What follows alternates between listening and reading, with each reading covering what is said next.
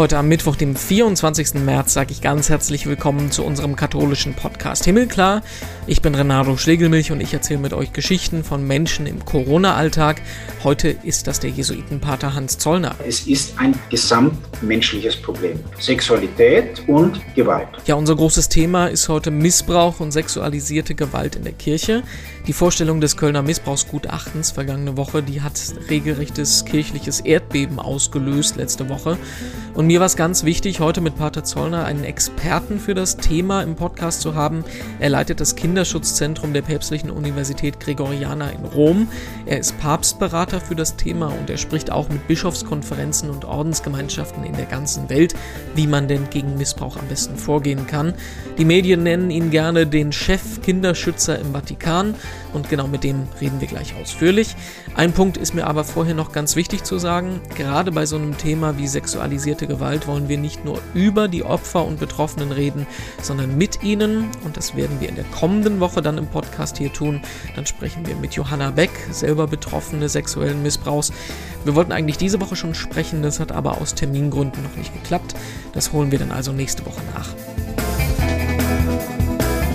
Und als erstes blicken wir aber wie immer auf die Schlagzeilen in der katholischen Welt in der vergangenen Woche. An erster Stelle kommt dann natürlich das Thema, was heute ganz groß ist bei uns, das Kölner Gutachten, das am Donnerstag vorgestellt wurde, über 900 Seiten Missbrauchsfälle und persönliche Verantwortlichkeiten.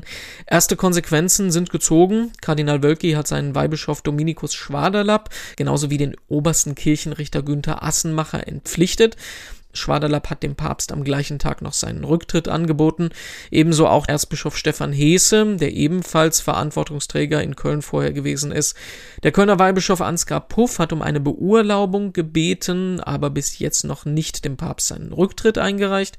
Der ehemalige Generalvikar Norbert Feldhoff, der schon länger im Ruhestand ist, lässt eine ehrenamtliche Arbeit im Bistum ruhen und darüber hinaus gibt es auch große Vorwürfe gegenüber verstorbenen Verantwortungsträgern, genauer gesagt die Kardinäle Höffner und Meißner. Da wird jetzt darüber beraten, was zum Beispiel mit Plätzen passiert, die nach den beiden benannt sind. Das ganze Thema ist groß und komplex. Meine Empfehlung ist, schaut euch mal das Dokument an. Über 900 Seiten sind's. Das muss keiner komplett durchlesen, aber einfach mal so die Seiten durchblättern, einzelne Fälle sich angucken. Da bekommt man schon ein gutes Gefühl für das, was da passiert ist in den vergangenen Jahrzehnten. Ein weiteres Aufregerthema in der Kirche ist die Frage des Segens für homosexuelle Paare. Der Vatikan hat vergangene Woche eindeutig Nein dazu gesagt. Und obwohl das keine Änderung der Lehrmeinung ist, gibt es große Proteste, vor allem im deutschsprachigen Bereich. Es gibt zum Beispiel einen Protestbrief von 200 Theologen oder es gibt auch eine große Unterschriftenaktion. Der Papst hat in einem anderen Kontext am Wochenende gesagt, man soll Menschen immer mit praktischer Nächstenliebe begegnen und nicht mit herzlosen Gesetzestexten. Es gibt Stimmen im Vatikan, die jetzt vermuten, dass er sich damit vom Dokument seiner eigenen Behörde distanzieren will.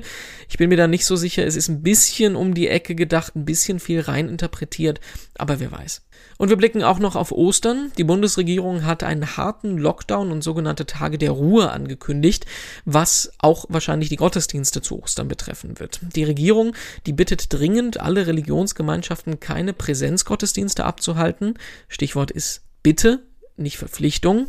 Die Deutsche Bischofskonferenz, die sagt, sie war über diesen Schritt vorher nicht informiert. Wie jetzt darauf reagiert wird, da wird auf allen Ebenen im Moment beraten, beraten, beraten. Beim Redaktionsschluss Dienstag um 12 war noch nicht klar, wie das jetzt genau weitergehen wird. Vielleicht wisst ihr da schon mehr. Und ich freue mich, dass wir im Podcast heute verbunden sind mit Pater Hans Zollner, normalerweise in Rom. Jetzt sprechen wir aber in München. Pater Zollner, grüß Gott. Grüß Gott aus München. Wir ähm, sprechen über das Thema, worüber die ganze Kirche seit vergangener Woche spricht, das Kölner Missbrauchsgutachten und die Folgen daraus. Ähm, ich wollte unbedingt mit Ihnen darüber sprechen, weil Sie auf dem Thema Experte sind. Sie leiten das Kinderschutzzentrum an der Päpstlichen Universität Gregoriana. Sie haben unter anderem auch zum Beispiel den großen Anti-Missbrauchsgipfel 2019, wo der Papst Kirchenvertreter aus aller Welt äh, eingeladen hat, mit vorbereitet. Also wenn es vor allem um das Thema Prävention und Umgang mit ähm, Kindesmissbrauch in der Kirche geht, sind Sie einer der Experten, mit denen man reden kann. Äh, bevor wir jetzt äh, großartig über das Thema sprechen und die Folgen und ähm, was, wie ist das einzuordnen, will ich erstmal ganz allgemein nach Ihrer Meinung fragen zu dem, was da letzten Donnerstag veröffentlicht wurde, das mit Missbrauchsgutachten in Köln. Wie, wie finden Sie das? Ja, nach dem, äh, was man hören konnte und lesen konnte, auch von Rechtsexperten, äh, ist das Gutachten handwerklich gut gemacht für den Bereich, äh, den es behandeln will. Und insofern äh, ist es schon eine anerkennenswerte Leistung, auch äh, für die relative Kürze der Zeit. Aber ich muss auch sagen, das ist natürlich ein Gutachten, das ähm, hinter dem zurückbleibt in, im Ansatz und im Ergebnis, was ich mir und was sehr viele andere Menschen sich auch als einen Umgang ähm, mit Betroffenen einen gerechten und guten Umgang mit Betroffenen äh, angeht und äh, was die Frage der Aufarbeitung im weiteren Sinn angeht. Weil es halt eben sich bloß die auf die enge rechtliche Perspektive bezieht, ne? Ja, und, und das entspricht ja auch nicht dem, was selbst im Auftrag, jedenfalls so wie ich ihn lese und wie er auf Seite 1 des Gutachtens ja auch äh, aufgeführt wird, äh, entspricht. Da steht nämlich, äh, dass äh, es unter anderem auch darum gehen soll, äh, dass evaluiert werden soll, ob die Vorgehensweise der damaligen Diözesanverantwortlichen, ich zitiere, im Einklang mit, dem, mit den Vorgaben des kirchlichen und des staatlichen Rechts und oder dem kirchlichen Selbstverständnis stand oder steht. Und äh, dieser letzte Absatz, dieser letzte Teilsatz äh, ist meines Erachtens nicht erfüllt, denn bei kirchlichem Selbstverständnis geht es um deutlich mehr als nur um juristische oder kanonistische kirchenrechtliche äh, Betrachtung. Können Sie das erklären? Also was fehlt da Ihrer Meinung nach? Ja, also äh, das Allerwichtigste, was fehlt, ist, äh, dass es keine Opferperspektive gibt. Im ganzen Dokument wird äh, nur auf vier Seiten auf die Fürsorge für die Betroffenen eingegangen. Es fehlt der Kontakt zu denen, die in der Erzdiözese Köln als Präventions- bzw. Interventionsbeauftragte jahrelang eben im Kontakt mit den Betroffenen waren und auch die Fälle angehört haben und angenommen haben. Äh, diese beiden Personen äh, sind nicht aktuell, auch nach eigenem äh, Zeugnis nicht. Dann fehlt natürlich alles, was damit zu tun hat, ähm, was Aufarbeitung auch im Deutschen alles meint, nämlich dass man nicht nur das, was liegen geblieben ist, erledigt und sich eine, eine eine Übersicht schafft von dem, was, was geschehen ist oder was nicht geschehen ist, sondern dass man auch sich aufrafft, äh, dass man äh, anderes äh, macht, dass man Vorschläge macht, wie man zu einer größeren Klarheit kommt und wie man tatsächlich auch das verarbeiten kann und nicht nur benennen kann.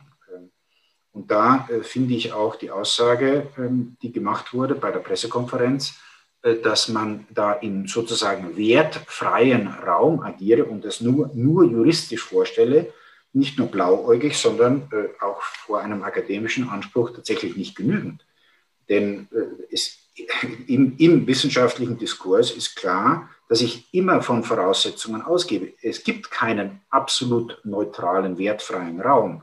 Ich habe immer Voraussetzungen, von denen ich ausgehe. Das sind meine eigenen mentalen Konzepte, das ist meine Ausbildung, das ist Schu die Schule, der ich angehöre in meiner, in meiner Arbeit, äh, also welche Denkrichtung äh, habe ich und lege ich an.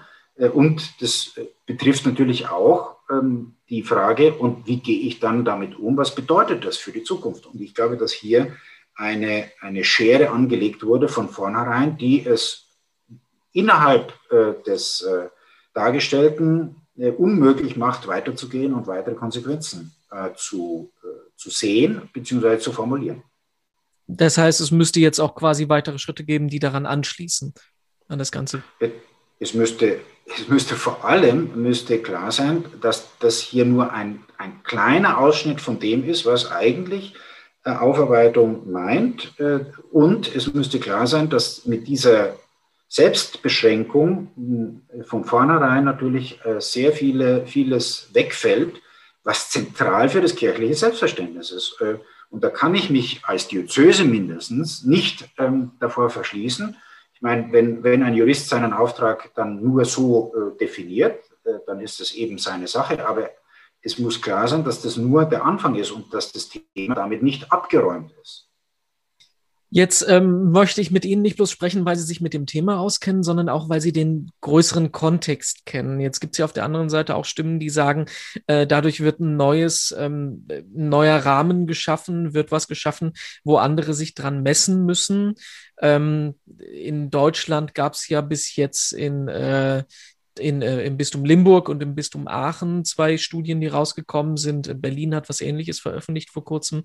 Sie kennen jetzt aber auch den ganzen internationalen Kontext. Wie würden Sie das denn einordnen, was Köln da gemacht hat? Ist das ein guter, wichtiger Schritt nach vorne oder ist das eigentlich gar nicht so groß, wie man hier denken würde? Also für den deutschsprachigen Raum ist das natürlich ein wichtiger Schritt nach vorne, aber äh, wenn man international schaut, ist das kein, keine große Neuerung. Also in USA äh, ist schon seit vielen Jahren hm, eben die Frage auch bei solchen Reports, wer trägt Verantwortung? Und wenn man auf den Grand Jury Report äh, von Pennsylvania aus dem Jahr 2018 schaut, der ja ein mittleres Erdbeben auch in den USA ausgelöst hat, kirchlich gesehen und darüber hinaus, muss man sagen, da wurden Bischöfe selbstverständlich von staatlicher Seite äh, eben genannt mit vollem Namen und äh, da war überhaupt keine Diskussion, ob man da jetzt äußerungsrechtlich so oder so vorgehen könnte, sondern es wurde eben festgestellt, äh, dass da auch gegen ähm, Gesetze verstoßen worden war, die wie auch ähm, in vielen anderen Ländern natürlich längst verjährt waren, aber die dennoch äh, als Tatsache festgestellt worden Macht es denn einen großen Unterschied, ob das Ganze eine äh, kirchliche oder eine staatliche ähm, Engagement ist? Weil ja auch, das haben Sie gerade angesprochen, aber Irland, Australien haben das ja auch auf staatlicher Ebene alles angegangen, ne? Die haben das auf staatlicher Ebene angegangen, wobei man dazu sagen muss, dass es immer auch, speziell jetzt auch was äh, äh Australien angeht, in, äh, oder was derzeit in England äh, und in Schottland läuft, nämlich staatliche ja, Wahrheitskommissionen oder äh, äh, Royal Commissions, ähm, dass die natürlich die Gesamtgesellschaft in den Blick nehmen. Und äh, die Frage, warum das in Deutschland nicht, bisher nicht geschehen ist, ist sehr einfach zu beantworten, damit, dass wir kein entsprechendes parlamentarisches oder rechtliches Instrumentarium haben, so wie es im Common Law Raum, nämlich in diesen angelsächsischen Ländern tatsächlich gegeben ist, vor allem durch diese Royal Commissions, die dann auch mit unglaublich viel äh, Geld ausgestattet werden und, äh, wie man in Australien gesehen hat, sehr wichtige äh, Ergebnisse auch produzieren.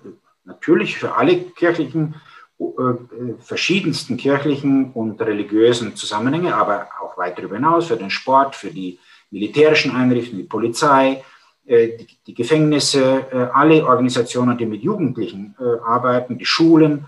Das ist eben dann als gesamtgesellschaftlicher Ansatz äh, so formuliert und das ähm, müsste in Deutschland erstmal ein solches Instrumentarium geschaffen werden. Das gibt es im deutschen Rechtssystem so nicht. Ähm, ich habe selber letzten September mit zwei Parlamentariern äh, des Bundestages darüber gesprochen in Berlin und habe mich dafür eingesetzt, dass man darüber nachdenkt, welche Formen es geben könnte, auch wenn sie nicht auf der Ebene einer Royal Commission sein können, weil da sind wir wirklich, glaube ich, noch meilenweit davon entfernt, aber jedenfalls in die Richtung uns bewegen.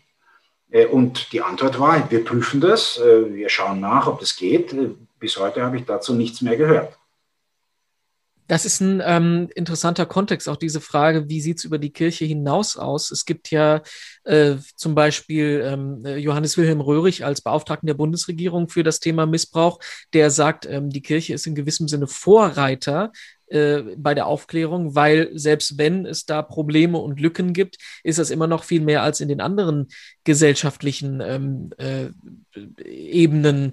Gruppierungen, Schichten passiert. Äh, auf der anderen Seite ist dann das Gegenargument, die Kirche hat auch einen höheren Selbstanspruch. Also wie, wie, wie würden Sie das einschätzen? Ja, also wir Kirche, Kirchen, auch die evangelische Kirche, äh, wir können nicht mit dem Finger auf andere zeigen. Das habe ich hundertmal gesagt und das bleibt auch so. Wir haben äh, vor unserem eigenen Anspruch oder wie das in dem Gutachtenauftrag formuliert ist, vor unserem eigenen kirchlichen Selbstverständnis eine höhere Latte.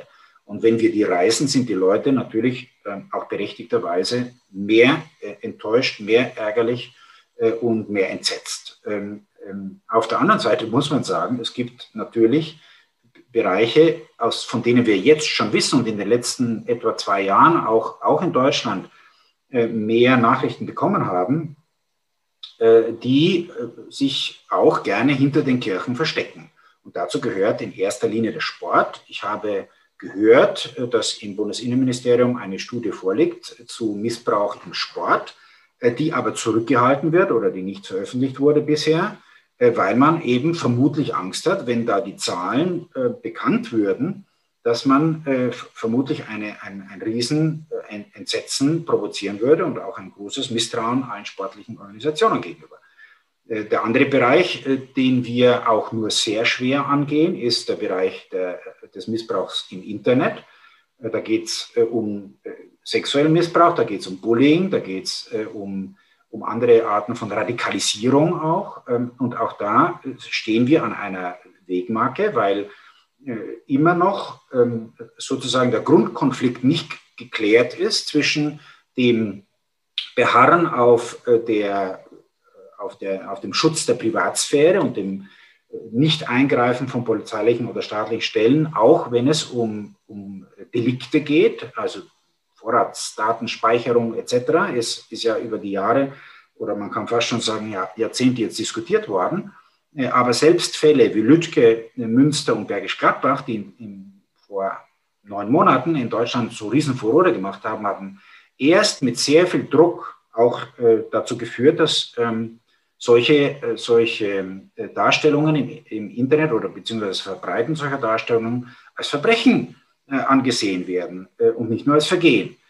Und da sieht man, wie weit wir auch gesamtgesellschaftlich noch dahinter kommen müssen, welche wirklich welches Leid, welchen Schaden dieses, ähm, diese Art von Missbrauch über Menschen bringt und, und wie sehr wir es auch, auch als Gesellschaft und natürlich mit allen gesellschaftlichen Kräften wirklich diese bündeln müssen, um Menschen zu schützen, Kinder, Jugendliche, aber auch andere Schutzbefohlene. Kann man denn eigentlich Vermutungen anstellen? Also wir haben jetzt, wir, wir haben die Ahnung, dass das Problem viel größer ist, als wir denken. Nicht bloß in der Kirche, sondern eben in so gut wie allen gesellschaftlichen ähm, äh, Ebenen, Strukturen. Kann man denn sagen, woher kommt das? Also warum ist das anscheinend so ein riesengroßes Problem, was uns bis jetzt nicht bewusst gewesen ist? Dazu habe ich in den letzten Monaten tatsächlich auch sehr viel nachgedacht. Und ich bin aus eigenen Überlegungen und in Diskussionen mit Kolleginnen und Kollegen und in, aus der Lektüre dazu gekommen, dass ich glaube, dass es ein grundsätzlich menschliches Problem ist, das von Anfang an äh, in der Menschheit da war, das in, in allen Kulturen, in, äh, in, in, in allen Zeiten da war, vermutlich natürlich unterschiedlich, äh, stark ausgeprägt, aber es ist ein gesamtmenschliches Problem. Und damit meine ich zwei Bereiche, nämlich sexualisierte Gewalt. Sexualität und wie wird Sexualität gut gelebt und äh, Gewalt bzw. Aggression und alles, was damit zusammenhängt, auch Macht. Und wenn das so kombiniert äh, wird, eben wie das in sexualisierter oder sexueller Gewalt äh, vorkommt, dann wird es äh, offensichtlich für Menschen sehr schwer, darüber auch nur zu sprechen und äh, darüber nachzudenken. Ich habe das in den letzten Monaten sehr oft gemerkt, äh, oder beziehungsweise mir ist es, sagen wir mal, stärker aufgefallen, dass immer dann, wenn Nachrichten aufgeflackert sind in den Medien, auch gerade im letzten Jahr, und das beste Beispiel waren eben diese Online- Missbrauchsfälle verbunden mit dem tatsächlichen Missbrauch, der verübt wurde in, in und, und Bergisch Gladbach und Münster dann waren an einem bestimmten Tag im Juni oder Juli waren alle deutschen Tageszeitungen mit der ersten Seite, mit dem ersten Titel äh, dazu auf dem Markt. Und am nächsten Tag war das schon wieder auf Seite 3 und 5 und am dritten Tag war das wieder verschwunden.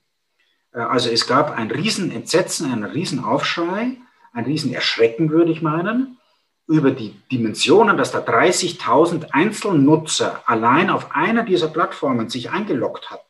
Ja? Äh, unvorstellbare Dimensionen, aber die sind offensichtlich auch so groß, äh, dass man erstens mal Mühe hat, sich das überhaupt vorzustellen, wie groß das Problem ist. Und zweitens möchte man, und ich glaube, da kann man äh, auch sagen, das geht durch alle Gesellschaftsschichten, durch alle religiösen oder politischen oder philosophischen Einstellungen hindurch. Da gibt es eine große, ein großes Unbehagen, ein, ein, ein großes Unwohlsein, eine, eine automatische Abwehrhaltung, die dazu führt, dass man das Thema gar nicht an sich ranlässt. Äh, und, und das macht es auch schwer, schwierig für viele Leute, die wie ich in diesem Feld schon lange unterwegs sind, Verbündete zu, zu finden. Ähm, zum Beispiel äh, Firmen, die man äh, fragt um, äh, um Unterstützung, finanzielle Unterstützung, äh, scheuen davor zurück, weil, weil sie sofort, wenn sie sich für dieses Thema engagieren, äh, sozusagen äh, dem Verdacht ausgesetzt sehen, dass sie da was zu verbergen hätten. Warum machst du denn sowas? Oder viele Wissenschaftlerinnen und Wissenschaftler, die in diesem Bereich seit 20, 30 Jahren unterwegs sind, in der Psychiatrie, in der Pädagogik, äh, in der Psychologie, ähm, die sagen, wir werden angesehen, äh, als ob wir aus der Schmuddelecke kommen. Wir, wir müssen uns immer rechtfertigen, warum wir mit diesem Thema überhaupt zu tun haben. Und ähm, äh, auch viele Leute, die im Präventionsbereich arbeiten, also gar nicht, sagen wir mal, mit, mit Fällen zu tun haben, auch die fühlen sich diesem Verdacht ausgesetzt, wenn du da in diesem Bereich arbeitest, dann muss ja irgendwas mit dir nicht stimmen. Ja, so. Also das ist eine, ähm, das ist eine, eine Sache, die sehr oft äh, kommuniziert wird, auch von Leuten, die in dem Feld äh, schon lange sind. Und äh, deshalb glaube ich, dass es sich letztlich um eine anthropologische Frage, um eine Menschheitsfrage handelt. Und ja, damit sind wir natürlich auch bei, bei einer sehr, sehr angstmachenden oder sehr viel Unbehagen hervorrufenden Sache, nämlich wie können wir dem denn eigentlich äh, tatsächlich, äh, wie können wir das ändern? Wie können wir damit anders umgehen lernen? Und das, das ist äh, etwas, wo, wo wir sagen müssen, das ist ein, ein Thema, in dem sich sehr viele Kräfte bündeln müssen, wenn wir überhaupt Schritte machen äh, können und machen wollen, äh, damit äh, jetzt Kinder, Jugendliche, Schutzbefohlene tatsächlich auch sicher aufwachsen können. Ich glaube, dass wir sehr viel tun können aber es braucht die gemeinsame Anstrengung. Und ich meine, wenn man, wenn man Zahlen liest, die das auch einigermaßen auch nur beschreiben, wenn man zum Beispiel sieht, wie die Weltgesundheitsbehörde sagt heute, dass etwa 25 Prozent jede äh, vierte Frau als Mädchen oder als Frau sexuell belästigt wurde, äh, dann, dann muss man sich mal, welche zahlenmäßigen ähm, Dimensionen das Ganze hat. Und bei den, bei den Jungen, bei den Männern ist es ähm, mit wahrscheinlich ein, noch einer großen äh, Dunkelziffer belegt, noch größer als bei den Frauen. Aber das, da gehen die Schätzungen mittlerweile auch äh, von 8 bis 15 Prozent aller männlichen Kinder, Jugendlichen und jungen Männer aus, die sexuell belästigt wurden. Also das sind auch allein in absoluten Zahlen unvorstellbare Dimensionen, die aber sehr konkrete Auswirkungen haben auf die, die Gesundheit, auf das Wohlergehen dieser Menschen natürlich, äh, aber äh, mittelbar auf deren Familien, auf deren Freundeskreis, auf deren Institutionen, in denen sie beschäftigt sind oder äh, anders engagiert sind und ein Riesenkomplex auch, der sich niederschlägt auf eine Gesamtgesellschaft stellt sich ja als nächstes die Frage, was man dagegen machen kann. Da sind Sie ja im Prinzip genau der richtige Mensch zum Fragen, weil Sie ja eben seit langem schon im Bereich Prävention unterwegs sind, versuchen die Menschen aufzuklären darüber. Ne? Ja, man, muss beginnen, darüber zu reden. Und das ist eben in Deutschland erst seit etwa elf Jahren der Fall, jedenfalls in der Breite. Die Experten haben da, da schon, schon, schon immer geforscht und, und geredet und ihre Kongresse abgehalten, aber das hat niemanden interessiert. Das interessiert erst die große Breite seit elf Jahren. Äh, äh, sehr genau äh, kann man das sagen. In, gut, in den USA ist das seit 40 Jahren, in Australien, Irland seit 35, 30 Jahren. Aber so lange ist es in der Menschheitsgeschichte noch nicht, dass man sich auch als, als Gesellschaft darüber Rechenschaft gibt, dass, dass das ein, ein Thema ist, das man nicht einfach nur ablegen kann oder nicht beachten kann, sondern dem man sich stellen muss. Und äh, darüber zu reden ist das eine und deshalb ist es wichtig, dass in den Medien darüber gesprochen wird und deshalb bin ich auch froh, auch für den kirchlichen Bereich, dass die Medien dann nachhaken und es nicht einfach äh, der Kirche nicht einfach machen. Ja?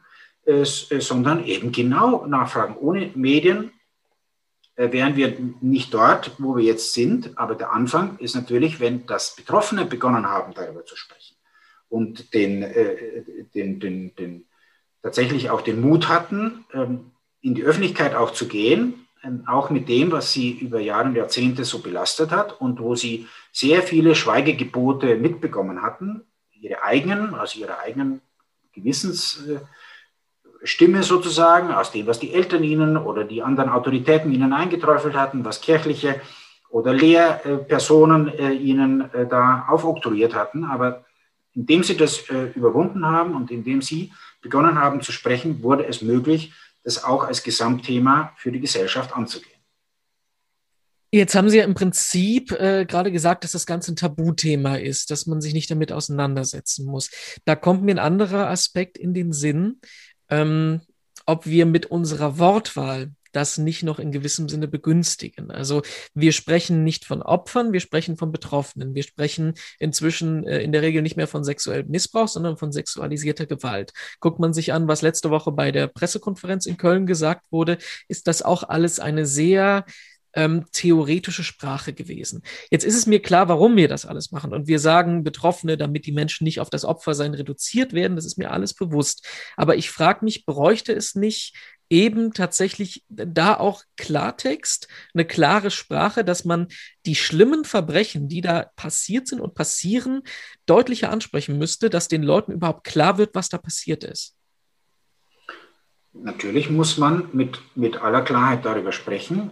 Und ich glaube, dass wir jetzt, was den deutschen Sprachraum und die deutsche Wortwahl diesbezüglich angeht, ja mittlerweile schon einige auch Entwicklungen gesehen haben. Ich, ich glaube, dass man auch da zunächst auf Betroffene, Opfer oder Überlebende, das sind ja die drei Begriffe, die jetzt vor allem im Deutschen äh, verwendet werden, äh, wobei der, der, Begriff Betroffene ja in, in, keiner anderen Sprache so leicht nachzuvollziehen ist, dass man auf, auf die Menschen, die äh, durch den Missbrauch eben, äh, die, die den Missbrauch erlitten haben, dass dass man auf die hören müsste, wie sie glauben, dass darüber gesprochen werden. Das kann kein Diskurs sein, der nur von, von außen sozusagen an sie herangetragen wird und wo dann wieder entschieden wird.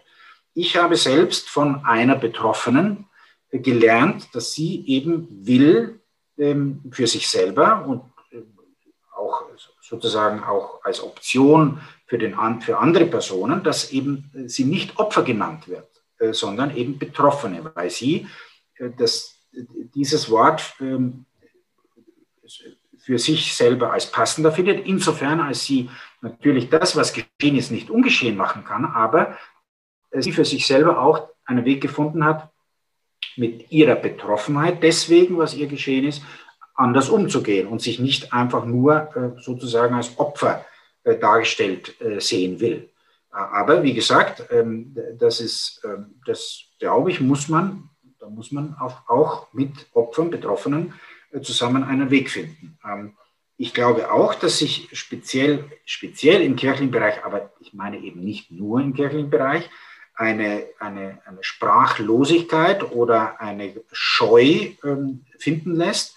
Auch Wörter wie Sexualität, Vergewaltigung, äh, die das also klar benennen, was an Verbrechen auch geschehen ist, ähm, dass die äh, tatsächlich auch vorhanden ist und dass wir einen Weg finden müssen, einerseits klar zu reden, andererseits immer auch respektvoll zu reden und auch Leute ähm, mit, mit der Wahrheit äh, zu konfrontieren, äh, sodass sie sie auch wirklich erkennen können. Wir kommen langsam gegen Richtung Ende unseres Gesprächs. Ich wollte einen Aspekt noch aufgreifen. Das ist so die ähm, internationale weltkirchliche Ebene. Das hatten wir am Anfang schon so ein bisschen angesprochen. Ähm, Sie haben jetzt seit Jahren schon den Überblick. Sie beraten auch andere Gemeinschaften, Bischofskonferenzen, wie man damit umgeht. Was ist denn so Ihr Eindruck? Wie hat sich da in den unterschiedlichen Regionen das Bewusstsein, der Umgang mit dem Thema verändert und vielleicht noch da hinten dran gestellt. Man hat ja den Eindruck, alle fünf Jahre kracht es in irgendeinem Land. Ist das äh, ein Vorgang, der quasi in allen Ländern gleich ist oder gehen die unterschiedlichen Länder unterschiedlich damit um? Also zum einen hat sich in den letzten speziell ich würde sagen, in den äh, letzten sieben Jahren deutlich etwas verändert. Ähm, das hängt sicherlich mit äh, dem Pontifikat von äh, Franziskus zusammen. Schon unter Papst Benedikt gab es Änderungen, Verschärfungen im Strafrecht. Und wir konnten 2012 an der Gregoriana den ersten internationalen Kongress durchführen zu diesem Thema. Das war eben, wie gesagt, noch zu Zeiten von Papst Benedikt. Ähm, der in gewissem Sinn auch der Vorläufer zu dem Präventionskongress von, äh, von 2019 war. Äh, in der Zusammensetzung sehr ähnlich, aber natürlich auf einem völlig anderen Kenntnisstand. Und äh, in diesen gut sieben Jahren zwischen 2012 und 2019 oder wenn man rechnet, die sieben Jahre seit der Gründung der Kinderschutzkommission, der ich seit Beginn angehöre, im März 2014 bis heute, das sind jetzt genau äh, sieben Jahre, äh, hat sich weltkirchlich sehr viel getan, insofern als das Thema überall angekommen ist. Es ist niemand, kein Katholik, keine Katholikin auf dieser Welt und sicherlich kein Verantwortungsträger oder Trägerin in der Kirche kann heute in keinem Land der Welt sagen, dass das ähm, kein Thema wäre. Und ähm, dazu gibt es äh, zu sagen, dass ich sehr froh bin über äh, darüber, dass das jetzt ein Thema ist und dass darüber gesprochen werden kann. Ich glaube, äh, dass man sagen kann, dass in vielen Bischofskonferenzen, in vielen Ordensgemeinschaften, äh, in vielen Ortskirchen mittlerweile sehr viel speziell im Bereich Prävention geschehen ist, so wie das ja auch tatsächlich auch in Deutschland gewürdigt ist. Das heißt nicht, dass alles gut ist und dass man sich jetzt darauf ausruhen kann, aber die katholische Kirche hat weltweit sicherlich eine sehr wichtige Rolle im Bereich Prävention von Missbrauch. Der große, der große Stolperstein ist immer die Aufarbeitung. Äh, sich dem zu stellen, ähm, war ja auch der Sinn und das Ziel der, der Präventionskonferenz, äh, der Kinderschutzkonferenz von 2019, als wir die Themen Rechenschaftspflicht, äh, Verantwortlichkeit und Transparenz auf das Tagungsprogramm gesetzt haben und es dam, damals auch äh, zu eben einer, einer neuen Gesetzgebung kam in Folge dieser Konferenz, nämlich im Juni 2019 mit Vos Estis Lux Mundi, äh, einem neuen Kirchengesetz, das eben zum ersten Mal überhaupt eine, eine Mitverantwortlichkeit äh, der Bischöfe äh, einer Bischofskonferenz für das Handeln ihrer Nachbarbischöfe mit einpreist. Nämlich, wenn so ein Bischof eben nicht nach den kirchenrechtlichen Normen handelt, dann muss der Nachbarbischof eben eine, eine Untersuchung dazu durchführen. Nicht um Missbrauch geht es, sondern eben um die Vertuschung von Missbrauch oder die Verletzung von Amtspflichten. Äh, also das ist äh, tatsächlich sehr viel geschehen. Es gibt einige Dinge, die kann ich jetzt nicht alle auflisten, aber vom Kirchenrecht her und von der Bewusstseinsbildung ist sehr viel geschehen. Es ist sehr viel unterwegs, auch im Bereich Prävention. Und ich bin froh, dass wir an unserem Kinderschutzzentrum der Gregorianer da unseren Beitrag leisten können, insofern als wir Präventions- und Interventionsbeauftragte für die Weltkirche ausbilden, äh, mit, äh, mit Kursen, die wir in Rom durchführen, aber auch durch unser Blended Learning, durch unser E-Learning-Programm. Äh, und wir sind sehr froh, dass da jetzt auch sozusagen Mini-CCPs entstehen, also kleine Zentren, die sich nach unserem CCP, Center for Child Protection, orientieren und die, die auch in Peru oder in der Ukraine oder in Kroatien jetzt diese Arbeit vorantreiben. Die große Krux ist tatsächlich, sich der Vergangenheit zu stellen und das macht natürlich alle Bemühungen zur Prävention in vielen Fällen sehr fragwürdig, weil man berechtigterweise sagen muss, ihr könnt doch nicht jetzt so tun, als ob nichts in der Vergangenheit geschehen ist und euch nur auf die Prävention äh, konzentrieren. Ähm, Prävention hängt auch davon ab, äh, wie äh, ihr zu dem steht, was in der Vergangenheit an Verbrechen äh, geschehen ist und was da toleriert wurde und wie man eben nicht ähm, entsprechend, nicht mal entsprechend der kirchenrechtlichen Norm und nicht mal entsprechend den, den simpelsten moraltheologischen ähm, Anforderungen äh, gehandelt hat. Und äh, und insofern bleibt da sehr viel zu tun, wie man sieht. Ich meine, Sie sind optimistisch, wenn Sie sagen, dass alle fünf Jahre so ein, ein Land in eine Krise kommt. Ich sehe das jetzt mittlerweile äh, praktisch jährlich. Äh, derzeit äh, beobachten wir ja in unserem Land, Nachbarland Polen, wo es drüber, drunter und drüber geht. Ähm, und wo genau dieselben Fehler gemacht werden, wurden und werden, wie sie in Deutschland gemacht wurden, wo, wo ich mich auch über die Jahre immer wieder gefragt habe, wie ist es denn wie, um diese Einheit der katholischen Kirche bestellt? Wenn wir sie bekennen als Einheit, dann müsste man doch auch annehmen, dass es Lernprozesse ähm, gibt, die von einem Land, von einer Ortskirche in die nächste auch weitergegeben werden. Aber das ist sehr schwer. Also ich habe das manchmal so formuliert, dass jede Kirche, jede, also jede Ortskirche äh, ihre eigenen Fehler äh, machen muss und dass äh, offensichtlich es sehr schwer ist, tatsächlich auf den großen Erfahrungshintergrund ähm, und, die, und die großen, den großen Wissensstand, den es in einigen Ländern mittlerweile gibt, zurückzugreifen und, und schon präemptiv sozusagen die Fragen äh, anzugehen. Äh, ähm, also auch sich dem, dem Thema der Aufarbeitung zu stellen. Das geschieht im Kleinen und manchmal auch im Verborgenen in manchen Kirchen, von denen man das äh, so gar nicht erwarten würde. Aber für die Gesamtkirche ist das bei weitem noch nicht der Fall. Und, und deshalb wird uns das Thema auch noch, leider noch Jahre und ich würde meinen, wahrscheinlich noch Jahrzehnte erhalten bleiben. Äh, und da braucht man sich keine Illusionen machen, dass das morgen vorbei ist. Äh, deshalb gerade ist es wichtig, dass Menschen, die ein Interesse an einer transparenten Kirche haben, an einer Kirche, in der Betroffene angehört werden, in der, in der auch Menschen in allen Bereichen sicher sein können, dass die zusammenhelfen, dass das tatsächlich auch geschieht. Dann danke ich Ihnen auf alle Fälle, dass Sie mit uns da so offen äh, und ehrlich über so ein schwieriges Thema gesprochen haben. Jetzt kommt nur noch die Abschlussfrage, die immer gleich ist bei uns im Podcast, die in dem Fall wahrscheinlich wirklich viel Relevanz hat. Was bringt Ihnen da noch Hoffnung in so einer komplizierten Situation?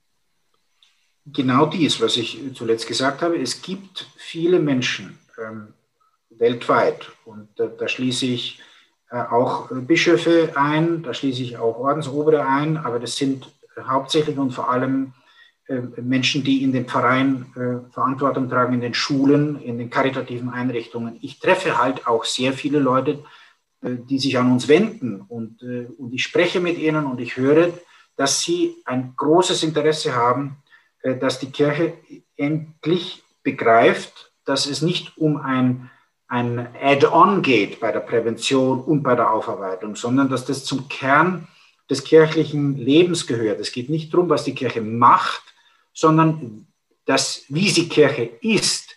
Das ist die entscheidende Frage. Und wenn wir die Botschaft Jesu verkünden wollen, wenn wir die Botschaft des Evangeliums ähm, proklamieren wollen, dann, dann muss uns klar sein, dass äh, wir das in den Mittelpunkt rücken müssen, was Jesus in den Mittelpunkt gerückt hat, nämlich den anderen Menschen und nicht sich selbst.